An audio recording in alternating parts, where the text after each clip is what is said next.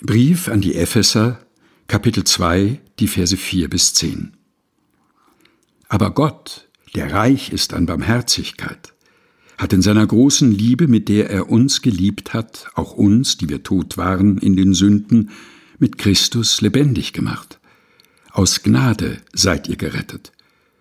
Und er hat uns mit auferweckt und mit eingesetzt im Himmel in Christus Jesus, damit er in den kommenden Zeiten erzeige, den überschwänglichen Reichtum seiner Gnade durch seine Güte gegen uns in Christus Jesus. Denn aus Gnade seid ihr gerettet durch Glauben, und das nicht aus euch. Gottes Gabe ist es, nicht aus Werken, damit sich nicht jemand rühme.